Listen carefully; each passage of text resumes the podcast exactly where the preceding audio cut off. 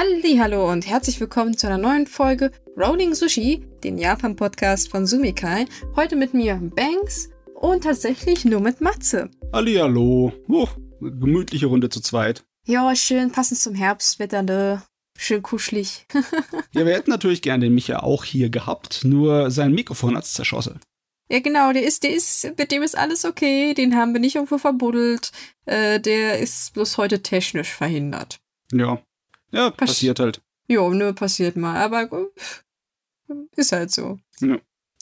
Müssen wir halt alleine die ganze Herbst-Wunderschönheit und äh, Halloween und alles genießen. Genau, es war ja, wir, wir sind ja schon vorbei, aber es war Halloween. Äh, gruselig war es sowieso in den japanischen Medien, aber ja, ein bisschen spooky bei uns ja auch, hoffentlich. gruselig, ne? Es ist gruselig genug auf dem Rest der Welt, ja. Ist wahr. Ja, ja, ja. Also, bevor wir jetzt ja alle, alle abschrecken, wir haben heute auch schöne Nachrichten, natürlich. Natürlich. Natürlich. Äh, sie sind immer dabei, sie verstecken sich nur. Das ist wohl wahr. Aber wo wir beim Thema halt Halloween schon sind. Halloween und Japan sind ja immer so ein ganz besonderes Ding, ne?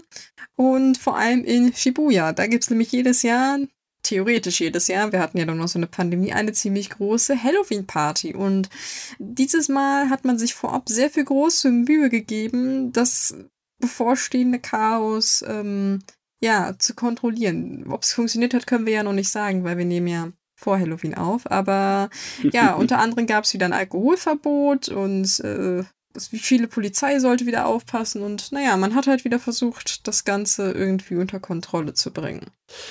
Ist nicht einfach. Die Menschenmasse ist einfach viel zu groß. Da äh, kannst, egal was du drehst und wendest, bei so vielen Menschen kann es halt einfach immer aus dem Rad gehen. Es kann immer aus dem Ruder laufen.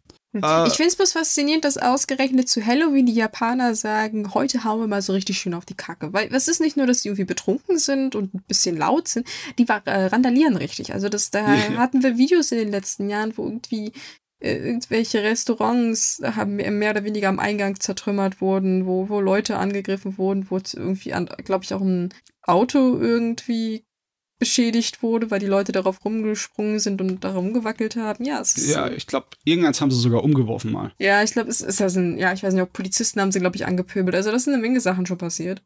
Ähm, das hat sich aber, glaube ich, auch über die Jahre zu einem Trend entwickelt. Es ist nicht so, als ob das eine jahrzehntealte äh, Tradition wäre, äh, in Shibuya an Halloween durchzudrehen. Nee, nee, das hat sich erst in den letzten irgendwie 15 Jahren so langsam angehäuft. Und vor der Pandemie war es dann tatsächlich auf einem riesen Höhepunkt. Zigtausende mhm. von Menschen, die nach Shibuya gekommen sind für Halloween. Und da waren, da kannst du nicht wirklich durch die Straßen laufen, die waren alle ganz voll. Man müsste meinen, es wäre irgendwie der 100-Jahre-Wechsel, ne? Es ist sehr faszinierend, die Aktion. Das ist auch mittlerweile so ein Touristenevent ge äh, geworden, wenn ich es richtig gehört habe. Also Leute fahren tatsächlich nur zu Halloween dahin, um damit zu feiern, weil das so ein großes mhm. Ding ist. Oh ja, und ich denke mal, da kommen auch die Ängste dieses Jahr daher, ne? weil man kann wieder nach Japan. Und auch wenn es in der Pandemie dann halt gesunken ist von weniger als 20.000, so irgendwie zwischen 10.000 und 17.000, dieses Jahr könnte mehr sein, ne? Einiges mehr. Ja, ich bin, also ich denke definitiv, dass es voll wird. Ob sich die Leute benehmen werden, weiß ich halt nicht, weil das ist immer so ein Ding. Weil Theoretisch ist Alkohol zum Beispiel nicht verboten. Es werden bloß wieder die Geschäfte angehalten, an den Tagen halt kein Alkohol anzubieten zu gewissen mhm. Uhrzeiten. Und man soll es auch nicht in gewissen Gebieten auf der Straße trinken. Aber wie wir ja schon die Jahre davor erzählt haben, was hält mich denn davon ab, mich irgendwo in einem Restaurant-Eingang zu stellen oder Häusereingang und da mein Bierchen zu trinken? Ja, ich meine, was, was soll man tun dagegen? das Bierchen, das sie mitbringen, das dürfen sie ihnen nicht einfach so abnehmen, oder? Obwohl, ne, wahrscheinlich dürfen sie es, aber wird nicht machbar sein. Ist einfach logistisch geht nicht, bei äh, so vielen Leuten immer nur jemanden anzuhalten und zu sagen, hey, mach mal deinen Rucksack auf und so. Geht nicht, ne. Na, na, na.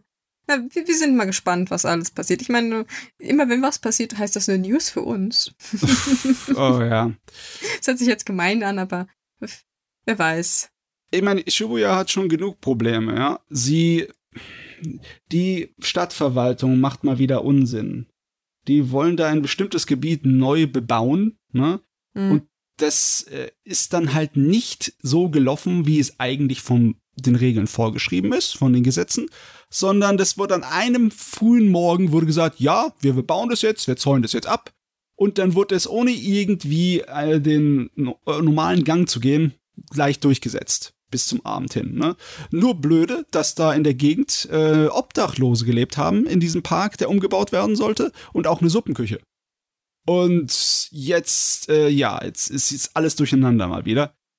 Ähm, wenn du dir sowas anguckst, ne? Wie mhm. dann die einfach versuchen, über ihre eigenen Regeln und ihre ähm, Bürokratie drüber zu springen und dabei nur Unsinn veranstalten, dann, äh, ja, dann hast du echt Hoffnung, dass es irgendwie funktionieren wird mit äh, Halloween, weil es kann ja auch total nach hinten losgehen. So wie hier, ne? Ja, also die, die Aktion mit dem Park, das ist sowieso wieder mal so typisch äh, Japan, dass man sich da erstens gar keine Gedanken drüber macht, ne? Also wie, was da eigentlich auf einen zukommt. Weil es gab zum Beispiel auch einen Fall jetzt, dass einer der obdachlosen Personen äh, so viel Zeug hatte, dass der gar nicht auf einmal gehen konnte. Also das die konnte man einfach gar nicht so rauswerfen, wie sie sich das vorgestellt haben. Was ich übrigens allgemein asi finde. Ich meine, die Leute haben schon nichts und dann einfach. Man muss sich das vorstellen, da steht eines Tages jemand vor dir und sagt so, du musst jetzt hier verschwinden. Ja, ist Dass also, darfst, das ist jetzt nicht mehr dein, dein Platz, wo du leben darfst, auch wenn es nicht viel ist. Das geht, glaube ich, von der Rechtslage in Japan gar nicht richtig. Also du, der, die können nicht ohne Vorwarnung einfach so, hier jetzt weg, tschüss. Ja? Ja, also zumindest denke ich, das wird vor allem ein Problem mit der Lebenshilfe und der Suppenküche, weil die sind ja bestimmt angemeldet. Also ich denke nicht, dass du in Japan einfach sowas irgendwo aufbauen kannst. Und ja. äh, da wird es bestimmt noch ordentlich Stress geben, weil äh, abgesehen von der moralischen Sicht, dass das nicht okay ist, das wird jedenfalls äh, rechtlich noch Probleme machen. Wobei, naja. Äh, die haben sich bestimmt einfach so gehofft, wenn sie vor verendeten Staatssachen jetzt gestellt werden, die Leute, dass äh, dann die sagen einfach, okay, jetzt ist es halt schon umzäunt, jetzt können wir halt nichts mehr machen. Aber nix da, nee, das, so läuft das nicht. Ich stelle mir das einfach so absurd vor. Weil, stell dir mal vor, jemand kommt so vor dein Haus und sagt so, so, wir haben jetzt beschlossen, dass wir hier eine Autobahn bauen. Muss jetzt ausziehen. Ja, äh, irgendwie. Ja genauso absurd. An, so an Douglas Adams, ne? so ein bisschen äh, bei Anhalter durch die Galaxis mäßig. Ja, ja. Die galaktische Umgehungsstraße. Ich hoffe, ah. sie, sie denken nicht, dass sie mit solchen Methoden dann irgendwas bei Halloween machen können. Oder ja, da, da fallen sie nämlich richtig auf die Schnauze. Denkst du, das wäre so, das würden sie auch so schaffen, einfach die Leute so zu räumen? Ich glaube nicht. Meinst du, während halt die Halloween-Party am Laufen ist, dass sie einfach herkommen und sagen, ey, die Straße ist jetzt gesperrt, wir haben es gerade eben entschieden? nee, ich glaube nicht. Also ich denke, in der Hinsicht, äh, Shibuya ist sich sehr bewusst, dass das ein riesiges Event ist. Und äh, ich denke, dass man so clever ist, dass man da weiß, dass wenn man gewisse Dinge tut, erstens das für Unruhen sorgt und im schlimmsten Fall für Panik. Also. Mh. Hm. Ja, ist natürlich dann immer noch weniger schön, dass sie dann sich denken, ach, bei den paar Obdachlosen können wir es ja machen. Ne? Na, das ist sowieso so ein Ding in Japan, also dass äh, Obdachlose grundsätzlich, das, man sagt aber, das sind die Unsichtbaren, weil in Japan gibt es ja angeblich keine Obdachlosen. Ja, klar. Das ist immer sehr interessant, weil wir haben auch, glaube ich, schon darüber gesprochen, wie Obdachlose in Japan praktisch gezählt werden. Weil sie werden tatsächlich gezählt. Also da geht irgendeine arme Sau durch die Gegend, in die Parks oder wo auch immer meistens Obdachlose sich aufhalten und muss die Person einzeln zählen. Und das sind dann die Statistiken. Hm. Und äh, jeder weiß aber erstens, dass die Leute sich nicht unbedingt auf die Straße stellen und sagen so, Huhu, ich, ich bin obdachlos. Yeah, Zweitens die. Äh, verstecken die sich manchmal sogar, weil ihnen das halt sehr unangenehm ist. Und drittens, es gibt ja nicht nur Obdachlose im Park, es gibt auch zum Beispiel viele Obdachlose, die in diesen Cafés, äh, Internetcafés leben. Ja, klar, und nicht jeder Obdachlose hält sich immer an seinem Schlafplatz auf, ne? Das sowieso. Der kann ja irgendwie aus der anderen äh, Seite von der Stadt kommen sein, um Leute zu besuchen oder sonst was, ne?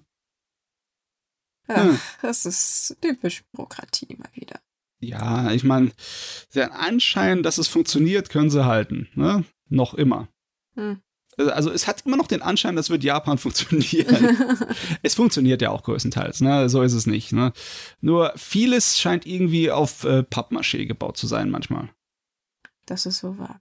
Ja. Wo wir übrigens bei Pappmaché sind. Wir haben ja die letzten Wochen recht oft über die Vereinigungskirche gesprochen und ha. wo sie alle ihre kleinen Griffelchen drin hatten. Ne? Und es hat tatsächlich mal größere Konsequenzen gegeben, denn der Minister für wirtschaftliche Wiederbelebung ist jetzt offiziell zurückgetreten, weil die Verbindungen zu dieser Sekte bekannt wurden. Hm. Da hat es wenigstens einer eingesehen, sag ich mal so rum. Das ist, also ich habe es nicht erwartet, dass jemand dann wirklich aus der oberen Riege der japanischen Politiker sagt, mea culpa, ne? Mhm. und dann dafür zurücktritt, ne? Weil die ganze Zeit war ja immer noch die Stimmung von wegen, äh, das ist keine so große Sache mit der, äh, mit der Vereinigungskirche, ne? Das, ja. das macht ja nichts, das ist ja nicht so wild, ne? Dann haben wir halt ein bisschen Verbindungen, das kann man in Zukunft auch ein bisschen weniger Verbindungen haben, ne? Und dann ist alles wieder in Ordnung. Aber jetzt im Moment ist es so brenzlig, dass dann tatsächlich einer meint, ja, so äh, meine Karriere ist hier, kriege ich nicht weiter, da muss ich zurücktreten wie gesagt, Einsicht ist der erste Weg zur Besserung, aber ich habe auch so ein bisschen Gefühl, dass es jetzt man ihn vielleicht so ein bisschen unter Druck gesetzt hat, weil das ist jetzt nicht unbedingt der wichtigste Minister da in den ganzen Kabinett, oder dass man sagt, okay, jetzt, wenn du machst, dann müssen die anderen halt nicht, weil die, mehr als die Hälfte der LDP ist da ja drin verwickelt, also von daher. Mm, ja, aber es ist irgendwie, irgendwie komisch, ne? Also, das, das ist ja nicht, ist ja kein gutes Zeichen, dass er zurücktreten muss. Das wirkt sich nicht positiv auf das Bild des Kabinetts von unserem Premierminister aus. Ne? Also es sieht nicht so aus, als wäre das dann stabil oder irgendwie gescheit gewählt worden. Wäre es nicht irgendwie besser, äh, dass irgendwie vorher vom Premierminister der Rücktritt zum Beispiel empfohlen würde oder sonst irgendwas. Das ist also irgendwie komisch. Irgendwie wird es fast schon so, als, also es würde ihm doch gar nicht so wirklich in, in den Kram passen, wenn der zurücktritt von sich aus, oder? Stimmt auch wieder, denke ich mal. Also, hm.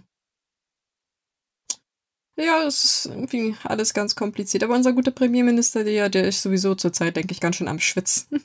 Ja, also klar, der ist ganz weit unten in den Umfrageergebnissen. Ne?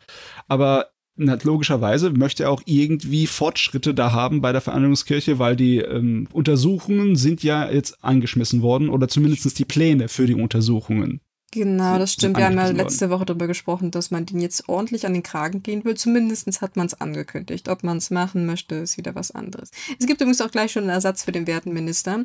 Das ist ein ehemaliger Gesundheitsminister, der äh, Shigeyuki Goto. Der hat das Amt jetzt. Der hat auch eine recht undankbare Aufgabe mehr oder weniger geerbt, weil der muss jetzt demnächst das Wirtschaftspaket verabschieden. Oh, das neue Wirtschaftspaket. Yep, der ist gleich rein ins Amt und hat die volle Granate erwischt. Aber gut, der gute Mann äh, hat schon einiges an Erfahrung. Ähm, deswegen wurde der wohl auch ausgewählt fürs Amt und mal sehen, wie er sich anstellt. Ich meine, ist es schlimm, wenn ich jetzt gleich nachgucken will, ob der auch Verbindungen hat? Ich meine, wenn er Erfahrung hat und länger schon drin ist, dann hat er wahrscheinlich schon mal was von der Sekte gehört. Also entweder das oder er hat irgendwelche anderen Skandale auf dem Buckel, weil das ist jetzt auch nicht so ungewöhnlich für japanische Minister. Ja, ich, man muss fair sein, also. Ja, natürlich, die sind nicht alle schlecht. Wir machen jetzt auch so unsere Späßchen hier, ne? Ja, und wenn wir alle ähm, japanischen Politiker wegen ihren Skandalen disqualifizieren würden, dann hätten wir nichts mehr, was läuft hier da oben in der Regierungsebene. Ja, wir, wir wissen auch, dass in Japan gerne mal ein Skandal aus etwas gemacht wird, das eigentlich kein Skandal ist. Wenn ja. irgendjemand mal da vielleicht einen Gutschein von irgendjemandem bekommen hat und dann, ja. Man ist ein bisschen kleinlich in manchen Sachen, das stimmt schon. Ja. Aber, Aber trotzdem, ja, es, ja mhm. wird, wird, wird schwierig für ihn. Weil ja. man hat auch zum Beispiel angekündigt, dass man die Stromrechnung für Verbraucher um 20 Prozent senken möchte und auch allgemein die Energiekosten. Und ich das Wirtschaftspaket, was bisher angekündigt wurde, ist mehr so, ja, ich weiß nicht, ob das funktioniert. Ähm, das hatten wir aber auch schon beim letzten gesagt. Ne? Das ist immer die Frage, woher soll das Geld kommen? Und bisher ist halt immer noch die Antwort halt, ja, wieder Staatsanleihen, ne? Ja, das, das ist immer so die, die, ich sag mal, universelle Antwort von Japan oder zumindest Japans Regierung, weil ähm, einerseits sagen sie immer, sie haben kein Geld und andererseits schaufeln sie es da wieder in Richtungen raus, wo man sich fragt, braucht man das wirklich? Also, natürlich das jetzt im Kontext für das Wirtschaftspaket definitiv, weil den Leuten geht's immer schlechter. Der Yen, der rauscht so weit nach unten, dass man ihn gar nicht mehr verfolgen kann. Das ist wie so eine Sternschnuppe. Ja. Und ähm, ja, bloß, dass man sich was Schöneres wünscht, definitiv. Ähm, ja, aber zum Beispiel, es wird ja schon wieder darüber diskutiert, ob man den Verteidigungshaushalt erneut aufstocken soll, weil ja, die Menschen auch Raketen essen können. Ach Gott. Äh, ja, äh, muss echt ein bisschen aufpassen, weil die hohe Verschuldung, die Japan hat, die ist zwar äh, monströs im Vergleich zu anderen Ländern, aber das ist halt größtenteils auch Verschuldung bei sich selber im Land, ne? Mhm. also nicht bei irgendwelchen äh, Geldgebern außerhalb, ne? nicht bei Geldgebern in China oder sonst wo, sondern bei sich selber. Und wenn sie dann Geld ausgeben und Schulden machen für das Land selber, dann ist es immer noch was anderes, als ne, wenn sie halt ähm, ne, durch irgendwelche anderen außenpolitischen äh, Dinge hier in die Bredouille geraten, von wegen monetär. Ne? So ist es nicht. sondern es wird halt bei sich selber verschuldet, um sich selber halt ja, die Wirtschaft und alles für die Leute besser zu machen. Also im Endeffekt ist es nicht, es ist zwar kritisch, aber es ist nicht jetzt hier apokalyptisch. Es ja. ist nur halt, es, ist nur, es macht halt da Sorgen, ne? ja, Weil natürlich. es gibt keine, keine andere Richtung bisher, die sich aufgetan hat. Es geht immer nur in Richtung mehr Schulden. Mm, ja. Ja. Und Japan hat halt auf der anderen Seite überhaupt keine Idee, wie sie die reduzieren soll. Deswegen, ja, es geht meistens im im Prinzip die Schulden hoch und der ganze Rest runter. Und deswegen, ja, muss sich der Premierminister ein bisschen was einfallen lassen. Aber ich sag mal so, der ist mittlerweile, glaube ich, auch an so einen Punkt angekommen, wo er selbst auch nicht mehr weiter weiß. Ja, aber er zumindest ist er noch im Amt, ne? Also. Das stimmt auch. Also, wir haben ja gerade gesprochen, dass es im Prinzip ja so ein kleines Skandal- Skandalöchen ist, wenn jemand da zurücktritt. Aber das hat ihn tatsächlich, glaube ich, nicht so viel geschadet. Also, der ist, glaube ich, stabil, auch wenn es im negativen Bereich ist, aber es pendelt sich so langsam ein bisschen ein in der Unzufriedenheit, wenn man das sagen kann. Ja, ich meine, das Staatsbegräbnis ist halt noch nicht lang her und das Mhm. nehmen die Leute ihm halt immer ziemlich übel noch. Das ne? denke ich auch. Vielleicht sorgt das Wirtschaftspaket auch dafür, dass die Stimmung jetzt so ein bisschen steigt, weil immerhin etwas passiert. Ja, ich meine, das ist auch seine Hoffnung. Ne? Gibt Ja. den Leuten Geld, damit sie ein bisschen vor, äh, besser gelaunt sind. Das hört Aber sich gemein an, aber ja, ja, natürlich, es ist ja auch, es ist, wie gesagt, dringend notwendig. Also der Wirtschaft von Japan geht's jetzt nicht extrem schlecht. Ich denke, das wäre falsch, wenn wir das so sagen. Wir sollten übrigens erwähnen, dass wir keine Wirtschaftsexperten sind. Wir wissen nur, Nee, was, was nee. uns die Regierungen, äh, die Dokumente und so erzählen.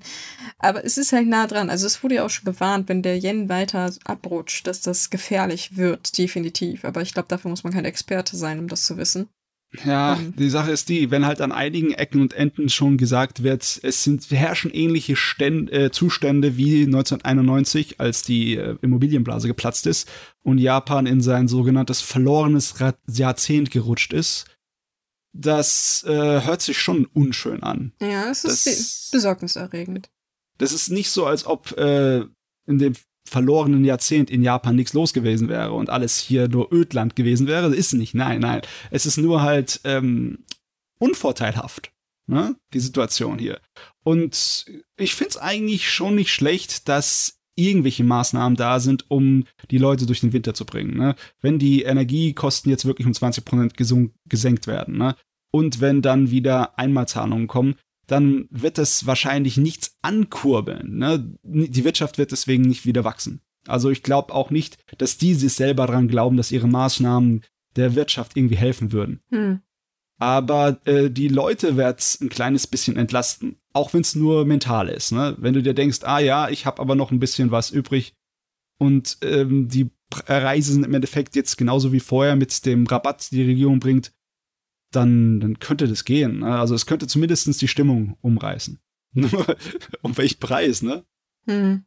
Aber Japan hat ja noch mehr Probleme, nämlich die alternde Bevölkerung. Ja, Digga, dir. Der, der, der, der Klassiker schlechthin. Und ja. da gibt es jetzt auch eine interessante Entwicklung, weil es wird darüber diskutiert, ob man praktisch den Zeitraum für die Renteneinzahlungen anhöhen soll, äh, erhöhen soll. Und zwar von den derzeitigen 40 Jahren auf 45 Jahre. Ähm, also im Moment zahlen die dann vom 20. Lebensjahr bis zum 60. Lebensjahr ein. Ne? So habe ich das richtig verstanden. Und dann zahlen sie nicht mehr ein, obwohl nicht mit dem 60. ist nicht automatisch Rentenalter, ne? Sondern da wird halt noch weitergearbeitet bis zum Rentenalter, aber man zahlt nicht unbedingt bis dahin ein. Ne? Mm, Genau, das ist so die Denkweise im Prinzip von dem ganzen System. Ich meine, es ist zumindest ein Ansatz, um das Problem zu lösen, weil andersweitig hat das Sozialministerium gesagt, äh, wenn wir das nicht so machen, dann müssten sie die Grundrente senken. Und das könnte ein ziemlich großes Problem werden, weil Altersarmut ist bereits ein Problem in Japan. Ja, äh, ist ja nicht so, als ob die Grundrente reichen würde. Die ist weitaus Na. niedriger als bei uns. Also, äh, das ist eigentlich schon seit eher in Japan so gewesen, dass du unterschiedliche kleine Rentenrücklagen hast für dich. Du hast die Grundrente von der Regierung und dann zahlst du mindestens noch in eins oder zwei private und unterstützte Sachen rein. Das, sind ja, das sind ja auch so private Renten, die von der Regierung unterstützt werden und gefördert werden und was. Na, so wie bei uns die Riester-Rente zum Ja, Beispiel. ja, ja. Im Endeffekt, du hast immer in Japan als Rentner eine große Kombi-Pot, aus dem du dein, äh, deine Rente dann beziehst. Das ist, diese Grundrente ist immer nur ein Teil. Das ist niemals alleine. Es wird auch niemals für keine Sau reichen. Das ist was, irgendwie, Durchschnitt ist irgendwie weniger als 500 Euro im Monat, irgendwie 440, ne? Mm, ja, ja, irgendwie so. Das ist logischerweise, das ist nur die Grundrente. Aber trotzdem, die Grundrente ist ein fester Teil und fester Bestandteil und für Grundrente wird auch immer regelmäßig eingezahlt. Alle zahlen ein, die arbeiten. Deswegen, ähm, wenn da was runtergeht, dann geht's für alle runter. Das ist halt äh, ne, der Standard. Und das wäre schlecht.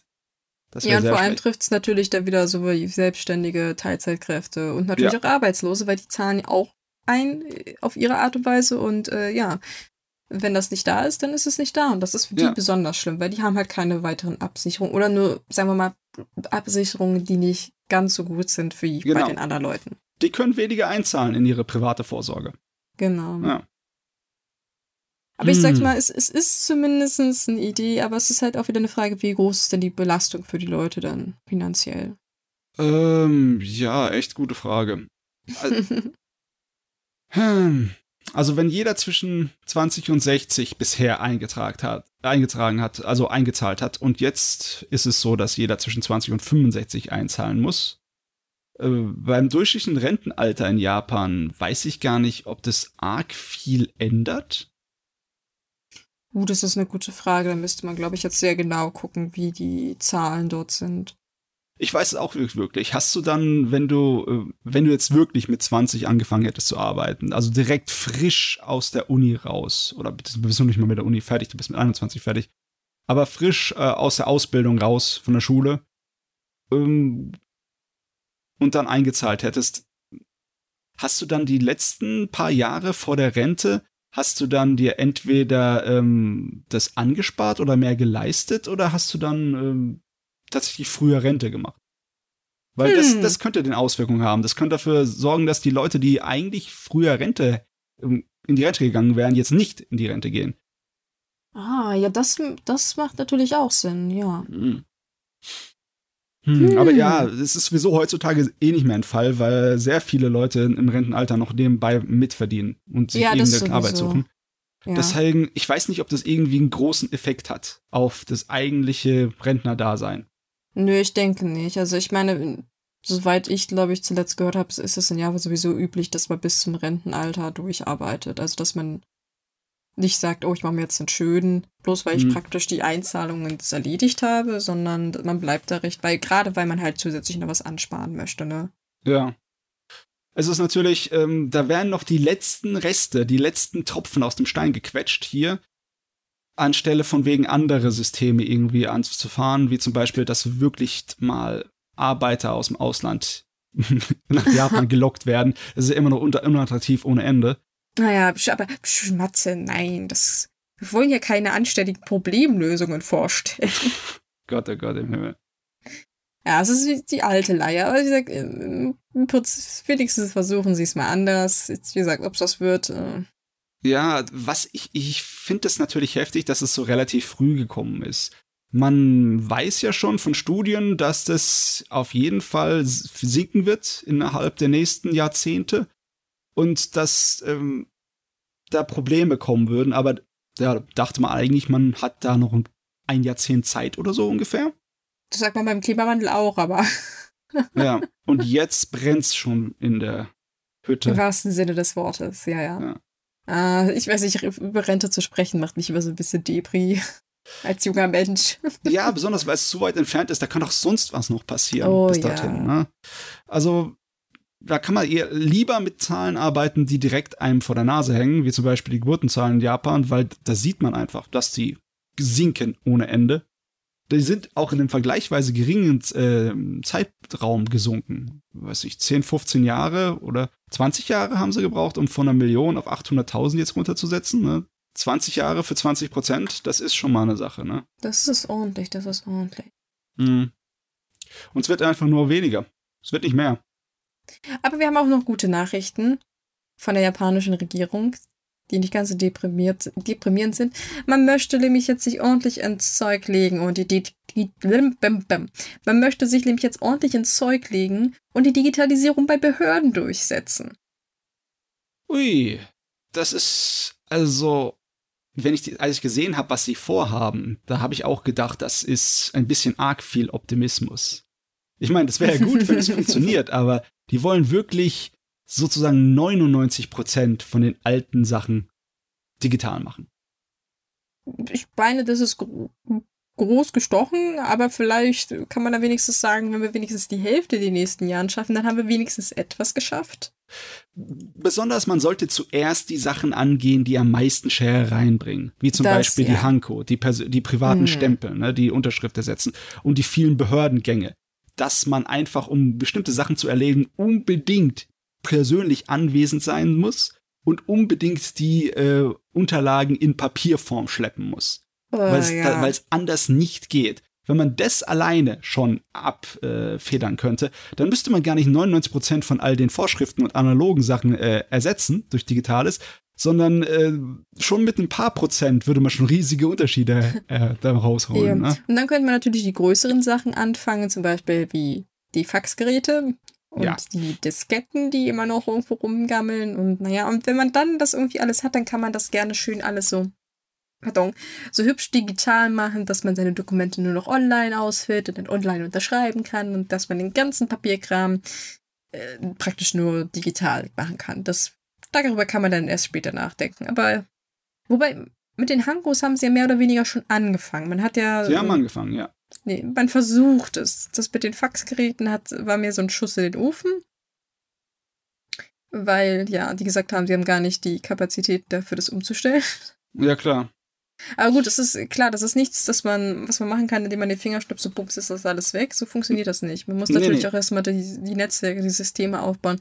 Und auch wenn man das mal bei Japan so preist, so, so modern, in der Digitalisierung in dem Bereich sind es recht mies. Was man ja auch schon beim Homeoffice gesehen hat und so.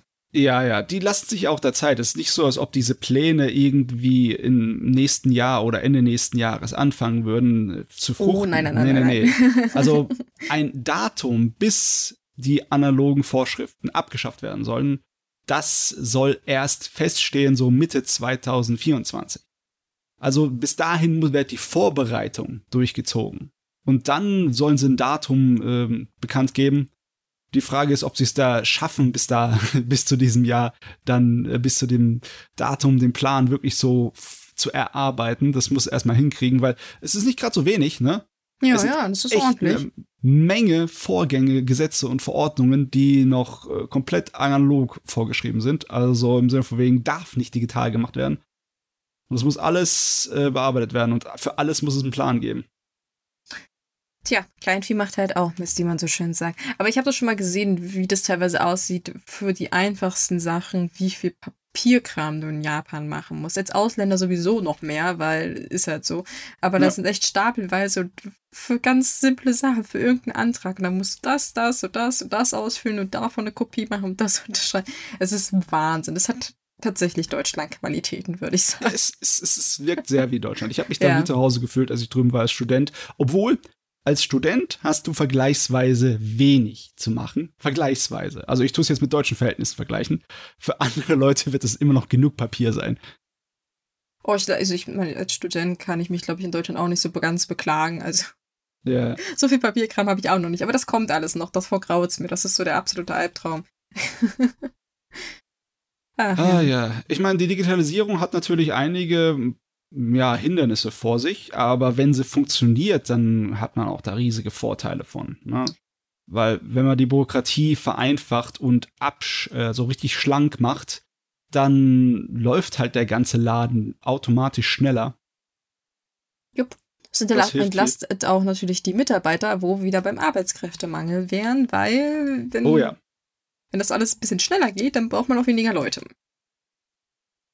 Man muss das mal so ganz, ich glaube, Japan fehlt immer so ein bisschen die Gesamtsicht auf gewisse Probleme. Die gucken sich immer nur eine Sache an und sagen so, ja, was haben wir denn jetzt davon, wenn wir das beseitigen? Aber.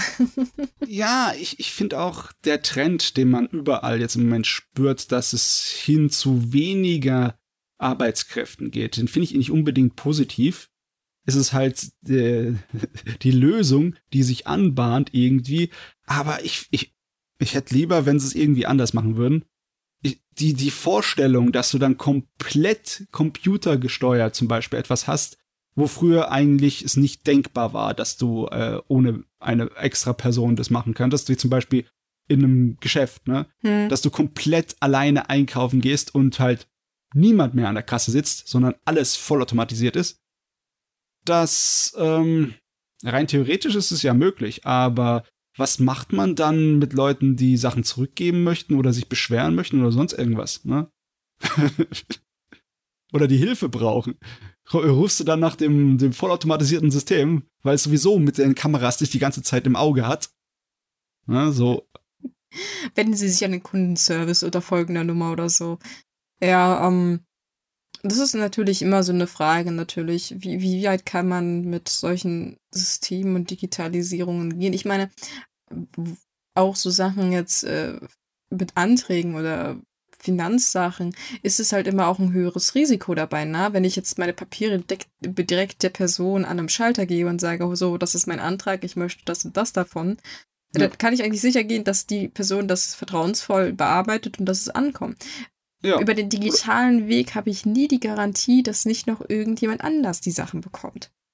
Ja klar, Datensicherheit ist natürlich ein Fall, ne? Mhm. Und auch, ähm, ja, so Reaktionsfähigkeit, so Dynamik ist auch ein Fall, ne? Weil wenn du zum Beispiel dein ausgefülltes Formular direkt dem Kerl in der Hand gehst, der kann mal kurz drüber schauen und der kann vielleicht ein oder zwei grobe Fehler direkt sehen und sagen, das ah, natürlich da haben sie ja falsch gemacht. Ne, weil, weil es, wenn, besonders wenn es Fehler sind, die jeder Mann mal immer falsch macht, ne, und dann sagen wir, das müssen sie nochmal umstellen hier, ne. Oder sie müssen das noch ankreuzen oder solche Sachen. Ja. Das äh, ist nicht immer hundertprozentig sicher, dass es auf dem digitalen Weg auch so läuft, ne. Und dann könnte der digitale Weg sogar langsamer sein, weil dann heißt, da kommt es zurück und heißt dann, oh, äh, hier, das ist nicht gültig, Sie müssen es nochmal ausfüllen. Und äh, ja, weißt nicht, was ungültig war oder ja, so. Ja, Oh ja, ja da kenne ich auch schon so Geschichten, wo man äh, Sachen abgegeben hat und die kamen, wurde man nicht akzeptiert und man hat nicht verstanden, warum.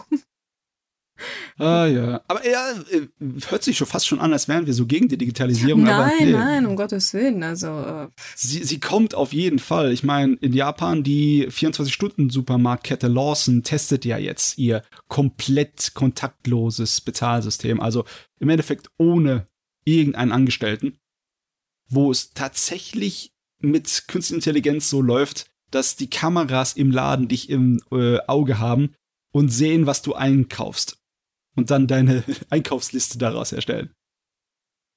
Ja, ich weiß, ich, ich finde das Konzept einerseits cool, weil ja, äh, allgemein so, so ein bisschen Science Fiction, ne? so Cyberpunk-mäßig cool. Ich gehe in den Laden, ja. kaufe etwas so und fertig. Andererseits denke ich mir, das hat so viel Potenziales zu missbrauchen. Hm. Du meinst, wenn du dann so Fingerfertigkeiten hast, wie so ein kleiner ähm, magischer äh, Darsteller, also wie jemand, der so kleine Tricks vorführt, dann kannst du die Kameras locker so umgehen? Naja, ich denke die Kameras nicht, aber es gibt bestimmt andere Möglichkeiten, solche Systeme auszutricksen. Ja, das kann natürlich sein, dass sich das äh, irgendwie relativ schnell dann verbreitet auch. Ich meine, es ist, es ist Technik. Technik ist äh, wie der Mensch fehlerbehaftet. Das heißt, du kannst es immer irgendwie austricksen. Es wird mit der Zeit vielleicht schwerer. Aber ja. es gibt immer eine Möglichkeit, die Sachen zu umgehen. Mm, also auf jeden Fall, wir hatten ja schon einmal von 7-Eleven war das, ne? Ihr eigenes mm. Bezahlsystem. Aber sowas ist das hier nicht, ne? Das ist, die ist nicht so, als ob äh, Lawson jetzt seine eigene m, hm, Geldwirtschaft hier aufbaut, sein eigenes System, wo man mit eigener digitalen Währung zahlt. So ist es nicht, ne? Du hast nee, eine App nee. und du nimmst dir einen QR-Code am Eingang von dem Geschäft damit deine App weiß, ah, du bist jetzt an dem Geschäft und dann ähm, kommuniziert sie mit dem System in dem Laden, während du einkaufst. Ne? Genau. Nee, das, wird, das andere war sowieso ein ganz faszinierendes Ding mit dem Bezahlsystem. Wir erinnern ja. uns. Das war ein, ein ziemliches Desaster. Aber da wurden sie auch vorher gewarnt, dass das nicht gut geht. Selber hm. schuld, sag ich in dem Fall. Ja. Die versuchen es hier gar nicht erst in der Richtung. Deine Kreditkarte ist einfach verbunden mit dem Konto von der App und dann fertig, Ende Gelände. So soll es sein. So Aber ja, sein. naja, wie gesagt, alles angreifbar. Vielleicht noch eine andere positive Meldung, die hat jetzt weniger was mit Digitalisierung zu tun hat, sondern mehr mit Bildung. In Japan fordern nämlich immer mehr Politiker, dass es eine umfassende Sexualerziehung in Schulunterricht gibt. Ähm, das hört sich jetzt vielleicht ein bisschen merkwürdig an, weil jeder, der, glaube ich, bei uns in der Schule war, hatte das zumindest. In Japan ist das Ganze aber tatsächlich sehr stocksteif und sehr kurz gefasst, was dazu führt, dass vor allem zum Beispiel Probleme wie ähm, Teenie-Schwangerschaften immer mehr steigen und aber auch und auch die Übertragung von äh, sexuellen äh, übertragbaren Krankheiten, weil die Leute tatsächlich dafür einfach nicht informiert wurden, beziehungsweise die jungen Leute, die Teenager und so weiter. Und deswegen setzt man sich jetzt ein, dass das ordentlich endlich mal aufgebaut wird und es dazu einen anständigen Lehrplan gibt. Ja, ich meine, es wird höchste Eisenbahn. Japan hat sowieso ein Riesenproblem in der Hinsicht, weil Beziehungen und Sexualität ist äh, ja größtenteils ziemlich unattraktiv geworden im Durchschnitt in der japanischen Gesellschaft, ne? Mhm. Beziehungsweise hat sich in eine wirkliche Sackgasse reingearbeitet. Mit Speeddating und allem möglichen, das irgendwie nicht attraktiv wirkt. Ich kann mir auch nicht vorstellen, dass auf den Japaner, der mittendrin steckt, attraktiv wirkt, die ganze Kram. Aber ja, man muss sich das mal vor Augen führen. Die Japaner haben bis zu Ende der Mittelstufe, also bis Ende der neunten Klasse, Schulpflicht. Das heißt, ähm, danach gilt keine Schulpflicht mehr, aber trotzdem, die meisten Leute gehen immer noch in die Oberschule. Auf so 99 Prozent von allen Schülern gehen in die Oberschule, so ist es nicht. Aber für die, bis zum Ende der Mittelschule, also im Endeffekt bis zum Ende der Hauptschule bei uns wäre das, also bis äh, Ende neunte Klasse, gibt's generell so gut wie keine Sexualerklärung, äh, Erziehung in der Schule. Das ist, äh, die fangen nee, sehr spät das an. Das ist halt Mann und Frau und das ist dann so das alles, was sie dann wissen und den ganzen Rest lernen sie später, wenn überhaupt. Ja, also Schwangerschaft und der Ablauf wird nicht ge gelehrt. Ne? Und Zumindest nicht in der Mittelstufe. Wird, wird auch nicht gelehrt. Nüpp. Nix. Das ist ja, das ist, ist. Ich weiß nicht, warum das rausgefallen ist dort. Es ist echt seltsam. Ich weiß auch nicht. Ich kann es mir auch nicht erklären, aber es ist halt wirklich ein großes Problem. Also, ja, ich, aktuelle Zahlen haben wir, glaube ich, zu diesen Sachen nicht, aber es war halt auch in der Pandemie sind vor, vor allem die äh, Schwangerschaften bei Teenagern gestiegen. Ja. Sehr stark. Ähm, und ein anderes Problem, was auch wenn man so ein bisschen runterfällt, Aufklärung heißt doch vor allem Schutz für Minderjährige. Ja. Das heißt, wenn sie da wissen, was da eigentlich alles abgeht, können sie auch sagen, Moment, das ist hier nicht okay, das ist falsch, das ist eine Form von Missbrauch. Ja. Und viele sagen auch deswegen ist es gerade wichtig, damit man vor Missbrauch besser schützt. Ist logisch. Äh, also tut einem Für so uns ist es logisch. Ich bin mir auch sicher, dass in Japan das vielen Leuchten, Leuten einleuchtet. Aber halt, wenn dann der Lehrplan eindeutig sagt, mehr als das hier wird nicht gemacht, ne, was sollst du dann machen? Kannst du nicht einfach als äh, Lehrer aus dem Fenster legen, da wirst du gefeuert. Oh ja, da gibt's, genau, das äh, ist nicht mal so, dass die Lehrkräfte sagen können, oh, wir haben jetzt eine Stunde Zeit, wir machen das jetzt ein bisschen extra. Äh, äh, ist nicht drin, da gibt's tatsächlich richtig Ärger. Ja. Was ich halt, wie gesagt, absurd finde, weil es ist ja zum Wohl aller Beteiligten. Ja, da gibt's jetzt mittlerweile Gott sei Dank ein Umdenken in der Hinricht. Es ist ja auch bei anderen Sachen, ne? wie zum Beispiel beim äh, Mindesalter. Was äh, ist ja in Japan auf äh, 13 Jahre eingesetzt, so zur sexuelle Mündigkeit. Ne? Aber das ist ein Gesetz, das irreführend ist, weil wir haben schon mal drüber geredet. In den meisten Präfekturen gelten dann die Präfekturgesetze, was das angeht. Und da ist äh, das die gesetzliche Mindestalter mindestens 16, bei den meisten 18. Und das ist, hört sich irgendwie arg hoch an. Ne? Das ist auch so hoch, weil einfach äh, den, den Kindern nicht die sexuelle Mündigkeit irgendwie abgenommen wird, wenn sie nicht, äh, wenn sie 15 oder 16 sind. Ganz einfach, weil die einfach nicht aufgeklärt genug sind. Man sollte übrigens auch sagen, dass der Grund, wieso das jetzt einige Politiker fordern, natürlich nicht von der LDP, das wäre ja zu lustig, oh. ist tatsächlich die Verfassungsdemokratische Partei Japan, kurz CDP, mhm. also die Opposition ist nicht überraschend, aber wir sagen es trotzdem nochmal. Ähm, und die, die Forderung kommt tatsächlich, weil es eine Empfehlung von den Vereinten Nationen für die Rechte von Menschen mit Behinderung gibt. Hm, okay. Und da hat man halt darauf hingewiesen, dass es so eine UN-Konvention gibt zu dem Thema.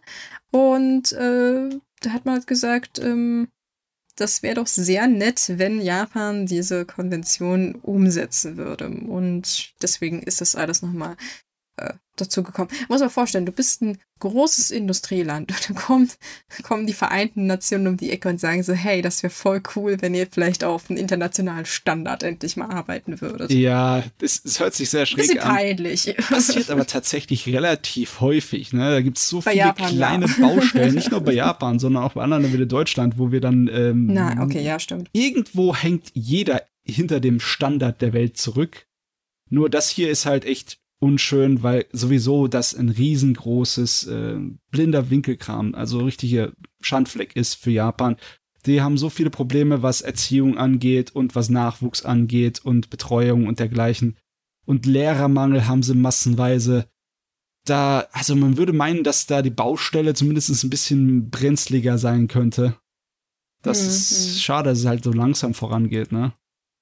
Ja, übrigens für die Leute, die jetzt ein bisschen kritisch sind und denken, wie, wie, wir sind jetzt wieder die linksgrünen Versifften, die hier irgendwelchen Extremunterricht wollen. Nein, wir sprechen hier tatsächlich von den Standard, den es in deutschen Schulen gibt. Den gibt es nämlich nicht in Japan. Wollte ich nur mal so noch am Rande erwähnt haben. Das ganz Normale, was wir in der Schule gelernt haben, gibt es in Japan so nicht. Nee. Und das ist das, was man praktisch das Niveau, das man erreichen will. Mehr nicht. Wäre schon ein Anfang. Ich meine, in Japan würde es trotzdem dann später passieren, weil die Mittelschule wär, äh, fängt ja an mit siebter Klasse, ne? Hm. Und bei uns hat es, glaube ich, angefangen, gleich als man dann in die weiterführende Schule gekommen ist. Also egal, ob es Realschule oder Gymnasium oder sonst was ist. Dann gab es gleich im, in, gleich in der fünften Klasse, glaube ich, schon Sexualerkunde. Oh, uns. jetzt bin ich gerade durcheinander, weil bei mir geht Grund, bei uns hier geht Grundschule bis zur sechsten Klasse und wir hatten das noch in der Grundschule. Deswegen okay. Ja, Grundschule, wir hatten es eigentlich Grundschule, Mittelstufe und im Abitur wurden wir gefragt, ob wir es normal machen wollen. Dann haben wir gesagt, nee, danke reicht. Nee, danke reicht, ja. Ich meine, brauchen wir nicht normal. Auch wenn sie in Japan erst in der Mittelschule anfangen, in der siebten Klasse, wird es schon ausreichen. Ne? Ja, das definitiv. Wäre etwas spät, aber es wäre trotzdem noch ausreichend. Es wäre besser als nichts. Genau. Das ist immer so ein Standardsatz bei Japan, wenn wir über Japan sprechen. So, es ist besser als nichts. Wenigstens etwas. Äh, wenn die eine Baustelle dann abgebaut ist, können wir uns um die andere kümmern. Die, und zwar die Pandemie hat ja einige Baustellen hinterlassen. Das, das mit der Sexualerziehung ist ein längeres Problem. Das ist schon seit Ewigkeiten. Aber im Moment hat halt die letzten zwei Jahre auch andere Sachen ähm, hervorgerufen, die unschön sind. Äh, unter anderem, dass die Leute halt unsportlich geworden sind. Da gab es jetzt eine richtig große Studie, die wirklich mit zigtausenden von Leuten unterschiedlichster Altersklassen gearbeitet hat, von sechs Jahren bis hin zu 79 Jahren. Und äh, da haben sie unterschiedliche Tests gemacht und ja, der Durchschnitt ist merklich weit unten. Das ist halt nur schade, dass sie es halt jetzt gemacht haben, ne, direkt nach der Pandemie, weil die hat garantiert die Ergebnisse verzerrt. Aber ja, äh, egal ob verzerrt oder nicht, es ist der aktuelle Stand. Die Japaner sind im Moment unsportlicher als zuvor. Ist, denke ich, nicht sehr groß überraschend. Ich denke, die Studie, wenn man sie in anderen Ländern durchführen würde, wäre sie genauso nach unten abgesagt. Also, ja. Ja. Ich meine, wir sind, haben fast jetzt drei Jahre, na gut, sagen wir zweieinhalb, wir sind großzügig, die meiste Zeit zu Hause rumgesessen. Ja, da macht man halt nicht so ein bisschen Sport. Vielleicht war der ein oder andere gnädig und hat sich vielleicht, weiß ich nicht, so ein Trimmrad geholt oder Ringfit für die Nintendo Switch. Aber sind wir mal ehrlich, wie oft haben wir das benutzt? Nicht besonders oft, also ich gebe es auch nee, zu. Nee. Dass das, da, ja. ja. Hängt natürlich nicht nur an der Pandemie, ne, sondern auch, wie der Alltag sich entwickelt hat in der Welt. Ne, das ist, ist so, dass die Leute mehr rumsitzen und weniger Bewegung haben. Im Durchschnitt zumindest. Und ja. bei den Älteren merkt man es halt. Besonders bei den Älteren in Japan merkt man es anscheinend, dass es äh, nicht so her ist mit dem Sport. Obwohl Japan hat zumindest noch so das Bild, das es einem im Kopf vermittelt, von den älteren Leuten, die draußen spazieren gehen oder irgendwie mit dem Radio zusammen Übungen machen. So. Ah ja, das, das morgendliche Fitnessprogramm. Ja, nicht so wie in China oder sowas, aber Japan hat auch so ein bisschen was in der Richtung. Aber anscheinend, ja, geht das alles etwas zurück und äh, liegt wahrscheinlich daran schon, dass so gesellschaftsmäßig die Bindungen zwischen den Leuten nicht so gut waren in den letzten paar Jahren. Mhm. Auch wegen Pandemie. Deshalb beschleunigt sich das natürlich jetzt alles immer noch, ne? Man hat, eine, denke vor allem Leute so im arbeitsfähigen Alter, also sagen wir mal so 20, 30, 40. Ja. Wer hat denn da noch Zeit, irgendwie Sport zu machen? Höchstens der Bahn hinterher zu rennen, aber du kommst dann auch nach Hause und fällst ins Bett und am Wochenende bleibst du da drin auch liegen, da gehst du nur nicht raus und noch joggen oder so. Also ich kann das nachvollziehen. Gesund ist es natürlich nicht. Man sollte sich schon ein bisschen bewegen, vor allem weil das praktisch Vorbereitung fürs Alter ist. Selbst wenn man mhm. sich jetzt gesund fühlt, äh, das kann alles so in 20, 30 Jahren zurückfeuern, vor allem was Gelenke und so angeht. Die finden das nämlich gar nicht geil, wenn man ständig nur sitzt und sich nicht bewegt. Ja, das ist teilweise gefährlicher, als man meint, mhm. weil das ist halt im Großen gesehen auch ein Teufelskreis. Ne? Wenn ja. die Leute ungesunder sind, weil sie unsportlicher sind, dann gibt es eine größere Belastung für das äh, Sozialwesen und halt für die Pflege. ne, der älteren Leute. Und wir haben ja vorhin drüber geredet. Demografie ist sowieso in Japan ein Brandthema, ne? Massenweise ältere Leute, wenig junge Leute, die für sie aufkommen müssen und sich um sie kümmern müssen in irgendeiner Art und Weise, ne? Ja, das hört sich jetzt so an. So macht mehr Sport, damit ihr euren Kindern irgendwann nicht auf der Tasche liegt. Äh, ja, ist schon so, ne? Aber man ja. hat ja auch selber was davon. natürlich, natürlich, ist. natürlich. Äh, so ein schmerzender Rücken und knirschen Hüften machen, machen keinen Spaß. Definitiv nicht. Sagte ich und setzte mit einer Handbandage schon. Ach Gott, ja. Ja, ja, man wird nicht jünger. Aber ja, definitiv nicht überraschend die Studie. Aber mal sehen, wie es in ein, zwei Jahren aussieht, weil trotzdem Fitness wird immer noch sehr groß geschrieben, vor allem in japanischen Schulen. Mhm. Da gibt es ja. noch die schönen Sportfeste und solche Sachen. Ja, und so. ich denke, das, das wird sich ein bisschen wieder ausgleichen. Ich denke ich schon. Sogar, ich würde sogar behaupten, die Japaner könnten im Schuldurchschnitt ziemlich gut weltweit abschließen. Äh, oh ja, die würden so, uns äh, richtig Fitness hart den Arsch versohlen als Deutsche. Ja, weil die, die AGs, ne, für Sport und etc., die machen halt eine Menge und da gibt's halt auch viel mehr als bei uns im Durchschnitt. ja, das wird auch, das wird auch anders gefördert, ne? Also bei uns immer so ein ja. Fußball AG, das macht dann irgendein externer Verein, du musst dann auch meistens Geld dafür bezahlen. Ja, nie. Und ich denke nee. auch, der, der Schullehrplan dafür ist ganz anders, was Sport angeht. Also denke ich jetzt mal, dass ja japanischer Sportunterricht nicht so aussieht wie deutscher. Ähm, ja, ich, ich, ich, ich habe nur einen Zweifel, ob das einen großen Unterschied macht. Ich glaube eher, dass die Kultur um die AGs, um den Nachmittagsclub und Verein, dass das viel mehr ausmacht. Ich meine, wir haben nicht was, was vergleichbar ist mit dem Koshien, also dem ähm, landesweiten finalen Turnier für Baseball, wo dann die Leute wirklich wie zu einer Großveranstaltung hingehen, weil mhm. halt die Oberschüler spielen das, äh, wir haben zwar sowas für Fußball, aber das ist nicht im selben nee, Maß, wie es in Japan nicht. ist. Es das ist, ist ein größeres so, Teil. Es ist mehr so auf, ich denke, mit Amerika vergleichbar. Ja, aber wo, in Amerika halt, ist es dann groß in der, im, im, Universitätswesen, oder? Nö, das ist ja in den Highschools auch. Also die auch haben ja, die haben, äh, oder ich glaube auch so Middle Schools, die haben ja diese äh, richtigen Sportkult meistens dann da, ihre Maskottchen und solche Sachen. Ist meistens recht einheitlich. Also das heißt, meistens ist es entweder American Football. Ich glaube, Hockey ist auch eine Sache, die man recht oft noch dort spielt. Und also es ist, oder Baseball, also es sind so die drei Hauptsportarten. Die haben auch ja, ihre Marching Bands und so, die ich übrigens ganz cool finde. so was hätten wir ja. in Deutschland auch ruhig haben können. Aber ja, leider Gottes ist ja nicht das Problem. Ne? Das Problem ist die Gesundheit im Alter und nicht die Gesundheit in der Jugend. Ja, naja, aber es hängt alles irgendwie zusammen. Wo wir aber beim anderen Thema noch bei Gesundheit sind und Schulen, körperliche Gesundheit ist ja schön und gut, aber wir wissen, dass es bei der geistigen Gesundheit oder psychischen Gesundheit bei den Kindern oft nicht so gut in Japan aussieht. Und dass das tatsächlich ein immer größer werdendes Problem ist, sieht man jetzt auch an der Zahl der Schulverweigerer. Die ist nämlich deutlich gestiegen. Äh, Im letzten Schuljahr waren 244.940 Grund- und Mittelschüler, die mehr als 30 Tage im Schuljahr gefehlt haben. Das ist eine richtig krasse Zahl. Ja, es, es wirkt irgendwie auch für mich immer noch so viel. Ich kann es nachvollziehen, warum es so ist. Das liegt auch an dem Schulsystem. Dieses Pflichtschulsystem bis zum Ende der neunten Klasse sorgt halt dafür, dass wenn nicht irgendwas Extremes passiert, dass du auf jeden Fall in das nächste Schuljahr kommst. Du bleibst hm. seltenst oder überhaupt nicht sitzen. Und da gibt's halt Leute, die, äh, ja, wenn sie Probleme in der Schule haben, nicht hingehen, weil sie ziemlich genau wissen, ja, ich komme trotzdem weiter. Ich werde trotzdem bis zum Ende von meiner Pflichtschulzeit kommen, weil es automatisch mich weiter buxiert. Und deswegen, es ist nicht so, als ob du dir damit deine ganze Schullaufbahn zerstörst. Deswegen ist es auch in Japan öfters anzutreffen, dass Leute einfach gar nicht mehr zur Schule gehen. Nur, äh, dass es so angestiegen ist, das hat schon mit anderen Sachen zu tun. Das hat schon mit der Pandemie zu tun gehabt. Das denke ich auch, ja. Also der Anstieg ist so knapp 24,9 Prozent. Ist halt ein bisschen schwierig, das einzuschätzen, weil man halt von Kindern ausgeht, die mindestens 30 Tage ferngeblieben sind.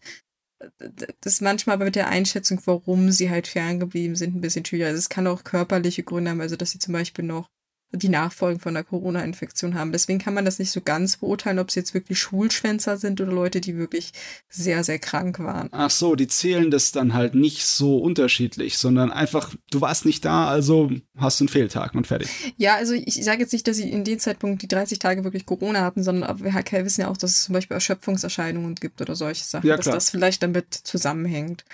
Das sollte man halt mit einbeziehen, aber das ist in der Studie halt nicht drin, deswegen. Hm. Ja, ich meine, wenn sie das, hm, je nachdem, wie sie das zählen, dann könnte diese Zahl auch ziemlich verwässert sein, weil es gab ja einiges an Online-Unterricht auch, ne, mhm. in der mhm. Zeit. Ähm, werden die dann gezählt als anwesend oder? Tatsächlich äh, gibt es anwesende Schulschwänze anscheinend in dieser Statistik, was sehr faszinierend hm. ist. Und ihre Zahl stieg tatsächlich drastisch an. Was wenig überraschend ist. Also wir hatten 2020 2626 Kinder. Mhm. Und für 2021 hatten wir stolze 11.541. Also mehr als vierfach angestiegen. Ja.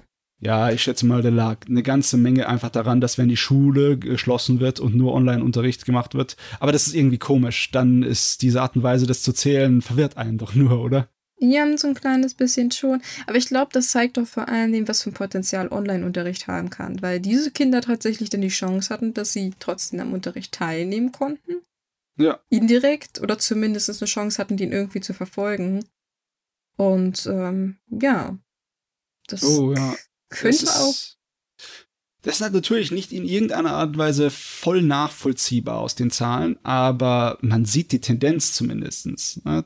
Dass das ein Lösungsansatz wäre für so ein Problem. Hm. Also die, die, Gründe sind halt verschieden. Es gab halt zum Beispiel Gründe, also wurde natürlich auch gefragt und äh, die, die, Mehrheit von den regulären Schulschwänzern, weil ich das Wort nicht so mag, ja. hat halt angegeben mit äh, 49,7 Prozent, also fast 50 Prozent, dass sie einfach keine Lust hatten, etwas zu tun oder sich halt unwohl gefühlt haben und nicht zur Schule gehen wollten. Ja, also Motivationsprobleme. Ja. Egal woran es liegt. Egal, ob sie es in der Schule scheiße finden oder ob sie gemobbt werden oder sonst was, sondern es ist einfach nur so, sie können nicht die Energie aufbringen, sich dahin zu schleppen. Mhm. Also auf der anderen Seite haben wir natürlich dann wieder Schüler, die gesagt haben, sie sind dem Präsenzunterricht ferngeblieben, weil sie Angst vor Corona-Infektionen hatten. Und das waren dann 59.316 Kinder wieder. Das ist natürlich wieder so ein interessanter Vergleich, dass äh, auch Kinder sind, die direkt gesagt haben, nö, ich bin nicht zur Schule gegangen, nicht weil ich woll nicht, nicht wollte, sondern weil ich Angst vor Ansteckungen hatte. Das ist ja, sehr interessant, finde ich. Das wird wahrscheinlich auch an der ganzen Stimmung im Land liegen. Ich denke nicht, dass das Kind dann das so entscheidet, sondern dass die Eltern dann eine ganze Menge auch mit einwirken, äh, ne? logischerweise. Wenn es dann im Haushalt immer heißt, oh mein Gott, wir haben Corona, geh bloß nicht so sehr unter Leute, sonst steckst du dich an. Klar, dann hat das Kind auch äh, keine Lust, in die Schule zu gehen bei großen Veranstaltungen und so.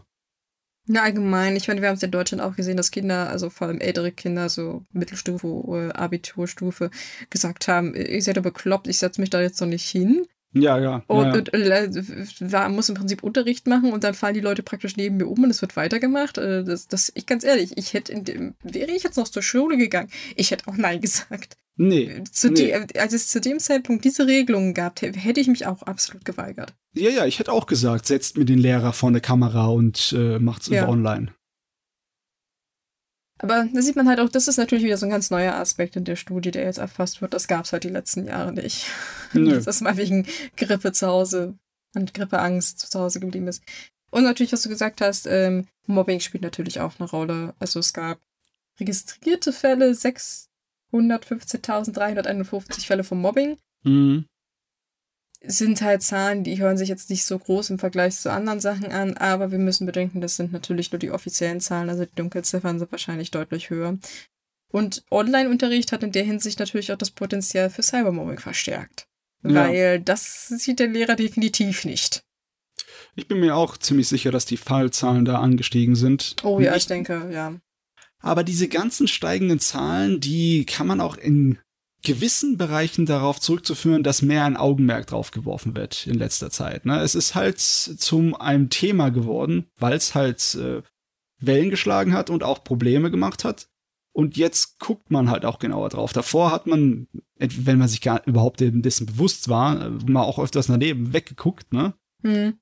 Und ja, die Pandemie verzerrt halt diese ganze Sache. Deswegen, auch wenn diese ansteigenden Zahlen hier sich alle ziemlich schlimm anhören, ich glaube, es ist nicht unbedingt deswegen so apokalyptische Zustände an äh, japanischen Schulen, sondern das ist einfach auch ein ja, Resultat davon, dass man jetzt genauer hinguckt und dass man jetzt halt in der Krisensituation war in den letzten zwei Jahren. Ja, weil es wurde ja auch davor gewarnt, dass die Situation vor allem für Kinder extrem belastend ist. Und das ja. hat sich ja schon letztes Jahr mehr als einmal bewahrheitet, dass, ähm, dass das halt ähm, Veränderungen mit sich bringt und ja. Ja, trotzdem hätte ich jetzt gerne ein schönes kleines Pflaster, das jetzt schon die Statistik von vor zwei Jahren später sehen könnte, wie das alles wieder abschwingt. Wäre doch schön hoffen wir einfach das Beste. Es gibt ja schon Maßnahmen. Wie gesagt, Online-Unterricht ist jetzt, wird nicht mehr ganz so verteufelt. Es gibt jetzt äh, in einigen Regionen Maßnahmen, besser gegen Cybermobbing vorzugehen, zum Beispiel mit so Apps auf Tablets, weil die Kiddies haben dort jetzt tatsächlich ab der Mittelstufe alle ein schickes Tablet. Ja, das gab es von der Regierung oder ein Laptop, je nachdem. Und ähm, ja, da versucht man natürlich jetzt auch so seine Maßnahmen aufzustellen, wenn man halt gemerkt hat, dass es jetzt wirklich ein ernsthaftes Problem geworden ist und na mal. Ja. Ich, ich hoffe natürlich nur das Beste für die Zukunft. Irgendwie Wir können ja in einem Jahr gucken.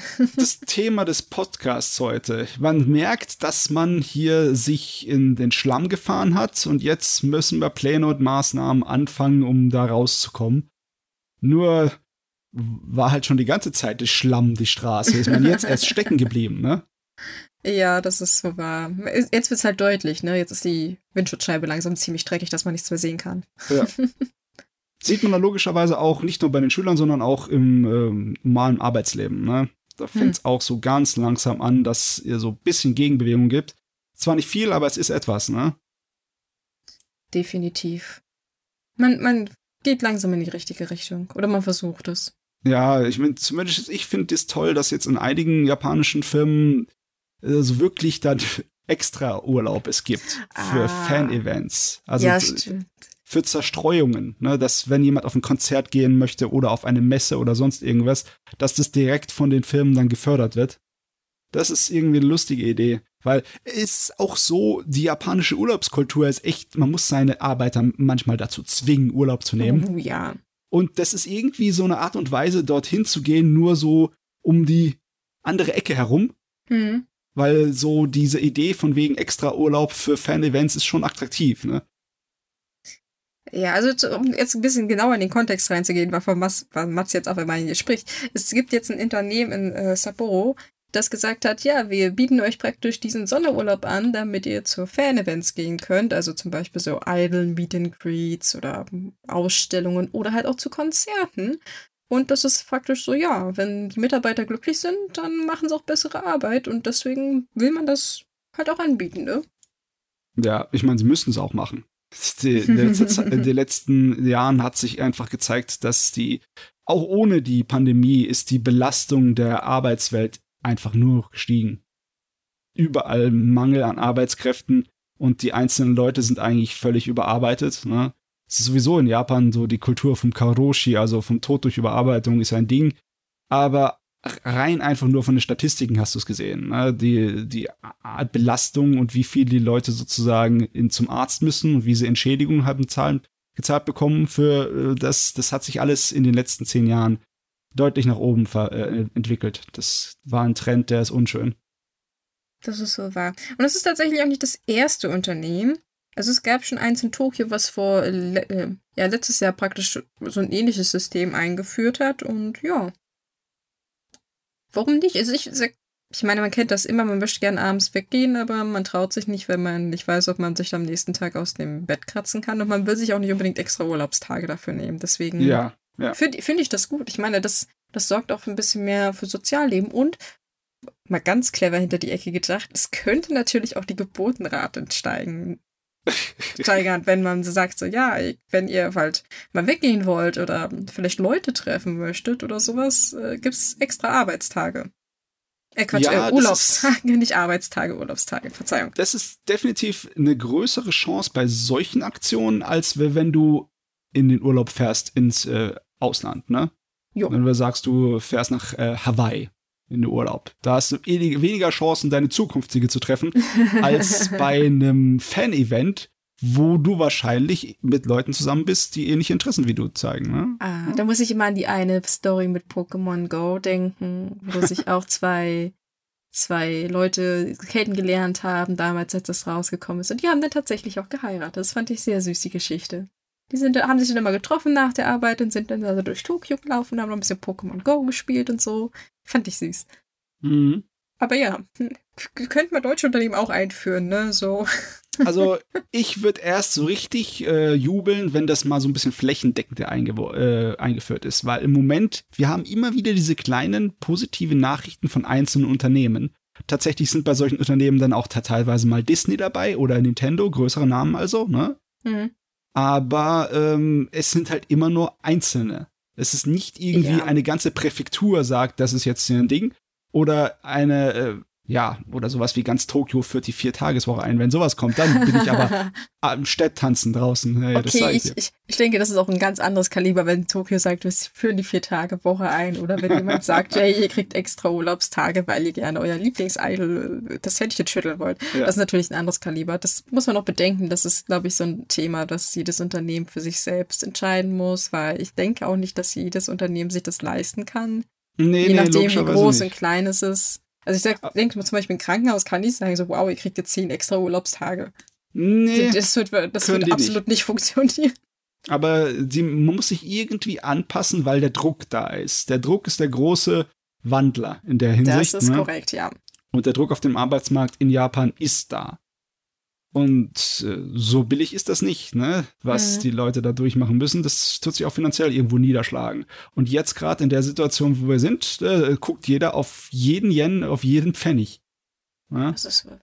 Deswegen, wir können ja mal unsere, unsere Zuhörer fragen, für was würden sie denn gerne extra Urlaubstage haben? Muss ja nicht unbedingt fürs Konzert sein, weiß ich nicht, auch vielleicht mal, um das Game beim Release zu spielen oder den, das Model Kit noch schnell zusammenzubasteln, wer weiß.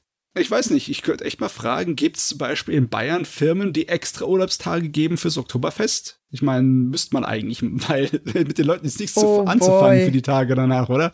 Oh boy, ich, ich bin mir ziemlich sicher, dass es da irgendwelche Regelungen gibt. Wahrscheinlich kommt der Chef dann noch mit, dass ein Betriebsausflug wird noch abgesetzt von der Steuer. oh, nee. Ach, aber ja, bestimmt. Ich kann es mir gut vorstellen. Ja, man muss sich anpassen. Ja gut, ich würde dann sagen, mit doch einer recht positiven News könnten wir dann hier aufhören und wir haben ja noch die, die Wochen Monatsvorschau. Monatsvorschau, genau. Ich wollte Wochenvorschau sagen. Ja, Monatsvorschau, dann ja. Ja, Matze? ich mach's, ich mach's kurz. Es ist zwar einiges los, aber ähm, es ist überschaubar. Uh. Wir haben am Freitag, den 4. November, die Anime-Nacht in Dresden. Das ist eine Videonacht. Da wird dieser eine Film gezeigt, der Josie, der Tiger und die Fische. Und da ist eine Menge außenrum, wie zum Beispiel ähm, so Shops für ähm, Cosplay oder auch äh, Anleitungen für fürs Zeichnen und etc. Also es ist eine kleine Mini-Messe. Das findet in der Zentralbibliothek im Kulturpalast Dresden statt. Hat nur einen Eintritt von zwei Euro. Ist also oh. definitiv äh, machbar. Hört sich auch nett an, definitiv. Ja. Mhm.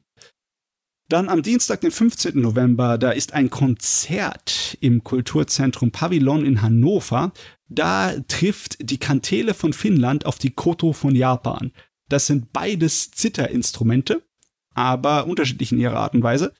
Das hat äh, auch noch einen Imbiss dabei mit äh, typischer japanischen Leckerheiten. Das äh, hat einen Eintritt von 8 Euro. Dann am 26. Äh, November bis zum 27. zwei Tage ist es Main Christmas auf dem Main Matsuri Gelände. Ein früh anfangender japanisch gestalteter Weihnachtsmarkt. Ja, genau, Weihnachtsmarkt ist das Wort. Der ist am Walter von Kronberg Platz in Frankfurt. Das ist ein Programm, das läuft fast den ganzen Tag über, also da ist einiges los. Dann im Fernsehen, äh, dann werde ich die, äh, ja, am Mittwoch geht's als erstes los. Und zwar in Arte mit Nackte Herzen, die Zeit der Odoriko. Eine Dokumentation über eine Zunft, die im Endeffekt schon am Aussterben ist in Japan, beziehungsweise schon ausgestorben, und zwar Striptease. Oh. Äh, Sache, die zuerst mit den Amerikanern rübergekommen ist nach Japan und die sich dann entwickelt hat ein bisschen anders. Natürlich sind es auch Clubs und äh, Nachtlebenssachen, ne? aber das ist, hat sich so ein kleines bisschen mehr in eine Art von Bühnenvorstellung hingerichtet. So in Theatern in Alten ist es dann aufgeführt worden. Und äh, jetzt gibt's wirklich nur noch eine Handvoll äh, bekannte und erfolgreiche Tänzerinnen, die das wirklich äh, Vollzeit machen, die ihre eigenen Kostüme schustern und etc. Und ja, wird aber ist abzusehen, dass es nur noch ein paar Jährchen sein wird, bevor das ganz verschwunden ist. Na, wir hatten ja schon mal darüber gesprochen, dass, glaube ich, einer der ältesten Stripclubs kürzlich zugemacht hat. Mit Ja, großen ja, ja. Goodbye und so. Es war ja ein bisschen traurig schon. Das wird noch eine Woche länger verfügbar sein online in der Arte Mediathek bis zum 14. November. Dann am 15. November läuft auf ZDF Infokanal passend dazu Liebe und Sex in Japan, Flucht vor der Einsamkeit, eine Dokumentation aus Frankreich von 2016. Ist dann schon ein bisschen, hat ein paar Jahre auf dem Buckel. Das hat sich im äh, Laufe der Zeit noch zugespitzt und ein bisschen mehr verändert in Japan, aber die grundlegenden Probleme sind dieselben. Kann man hier auf jeden Fall dann nachvollziehen. Das wird am 25. November nochmal wiederholt. Dann am 17. November haben wir auf Arte ähm, zwei Folgen von Satoyama. Und zwar Satoyama, das geht um Gegenden im ländlichen Gebiet von Japan, wo die äh, Leute größtenteils naturverbunden leben. Ähm, das heißt also nicht unbedingt, dass sie irgendwie moderne Technologie abweisen, sondern dass sie versuchen, so gut wie möglich ähm, mit der Natur in einem Einklang zu leben, so dass ähm, man trotz irgendwie Naturkatastrophen oder sonst was dort trotzdem sein Leben führen kann. Äh, Folge 1 ist äh, Leben im Einklang mit dem Schnee und Folge 2 ist Leben in Einklang mit einem Vulkan. Logischerweise, das gibt unterschiedliche ja, Herausforderungen, die sich in sich birgt. Die werden aber auch beide online verfügbar sein bis Juni nächsten Jahres in der Arte Mediathek. Also wer die verpasst, der keine Sorge, die gibt's noch lange zum Angucken. Dann bei Netflix haben wir natürlich wieder ein paar Animes, unter anderem Haikyuu to the Top, der ab 1. November verfügbar sein wird, und die Romanze Kimi ni Todoke von Me to You. Das ist mittlerweile schon ein Klassiker unter der Shoujo-Romanzen. Der ist auch etwas älter, erzählt sich sehr langsam, aber ist trotzdem mal wert reinzuschauen. Und am 4. November haben wir was aus Korea, einen koreanischen Anime namens Lookism, wo ein so ein Einzelgänger auf einmal in dem äh, Körper eines richtig attraktiven Models aufwacht. Ne? Und es geht um Oberflächlichkeit und was es mit den Leuten macht in der Serie. Dann haben wir aber auch noch ein paar andere Sachen und zwar wir haben eine ähm, Reality-TV-Serie aus Japan namens Run for the Money, wo die ähm, ja die Teilnehmer im Endeffekt Fangspielen für Erwachsene da machen. Sie müssen vor einer äh, Haufen schwarzen in Anzügen gekleideter Leute wegrennen. Und wenn sie es schaffen, ihnen davonzukommen, dann können sie einen Geldpreis gewinnen. Das hört sich so nach typisch japanischer Spielshow an. Ja. Und als letztes haben wir dann am 24. November First Love Hatsukoi, ein J-Drama, ein japanisches Drama, die nicht so oft nach Japan äh, auf Netflix kommen. Da ist meistens Korea eher der Vorreiter. Und das Lustige bei dem Ding ist, es basiert einfach nur auf einem Song. Und zwar äh, auf einem der Hitsongs von Utada Hikaru, der Oh. 1999 rausgekommen ist. Ja. also eine ganze Dramaserie einfach nur aus einem Lied rausgemacht. Das ist auch ganz interessant. Bei den Büchern habe ich noch ein paar Sachen rausgesucht und zwar gleich am Anfang des Monats ist erhältlich der Austauschsoldat von Yusuke Yahagi, das beim Editions Forsbach Verlag erscheint. Der Yusuke Yahagi, das ist ein Chirurg, ein äh, Herzchirurg aus Japan, der in äh, amerikanischen Süden lebt, in Texas und dort arbeitet. Und der hat dieses äh, Buch geschrieben, das ist eine komplette Fiktion, spielt im Zweiten Weltkrieg, ähm, geht um einen ähm, ja, Schüler, der einfach äh, seine Liebe für die deutsche Sprache entdeckt in der Universität in Japan und dann ähm, Austauschstudent, Austauschsoldat mit Deutschland ist zur Zeit des Zweiten Weltkriegs. Und er steigt da ziemlich schnell auf und wird dann später äh, in, mit einem Rang von einem General bekommt er die Aufsicht über ein äh, Konzentrationslager. Und da entscheidet er sich dann, ähm, Juden zur Flucht zu verhelfen. Ist zwar vollkommen fiktiv, aber klaut halt überall aus der realen Geschichte, aus der Welt und aus den Erfahrungen des Autors, um die Sache spannend zu machen. Das ist also ganz nett. Ne? Dann habe ich natürlich auch etwas weniger Anstrengendes. Ich habe äh, am 2. November von Sosuke Natsukawa den Roman Die Katze, die von Büchern träumte, wo es um einen ganz altmodischen Bücherladen in Japan geht, wo wir letzte Woche drüber geredet haben, dass die so am Aussterben sind.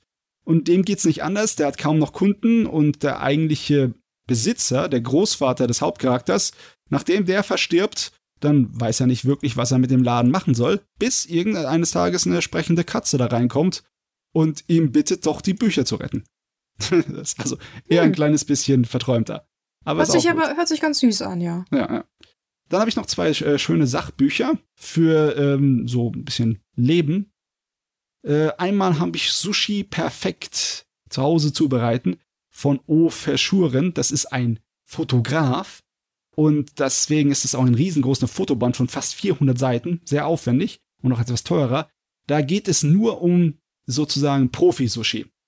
Also wirklich die aufwendigste Art und Weise und die teuerste Art und Weise, Sushi herzustellen. Also wer ein Anfänger ist in der Hinsicht bei japanischem Essen, würde ich nicht unbedingt empfehlen. Aber wer so richtig mal in die Vollen greifen will, da ist das eine Sache. Und als letztes haben wir von Marie Kondo, ich meine, viele Leute kennen sie. Sie hat ihre Serie für das Aufräumen und für ihren Lebensstil und da hat sie auch ein Buch hier namens Kurashi, der japanische Lebensstil für das erfüllte Leben. Also da ist einiges drin, nicht nur einfach nur von ihr Designvorschläge, wie man seine Wohnung aufzuräumen und zu machen hat, so ein bisschen wie das japanische Variante von Feng Shui, sondern auch äh, wie sozusagen ein ziemlich idealer Tag aussieht, wo man so viel Stress abbauen oder vermeiden kann wie möglich. Ja, das können wir, glaube ich, alle. Leute. Ja, das, das brauchen. ja. Ja, aber es gibt bestimmt einige Leute, die sich dafür interessieren. Und das war's lang genug heute gewesen. Ja. Dann das Übliche, folgt uns, wo man uns folgen kann. Wenn ihr euch mit Leuten über Japan austauschen wollt, dann kommt doch in die Facebook-Gruppe.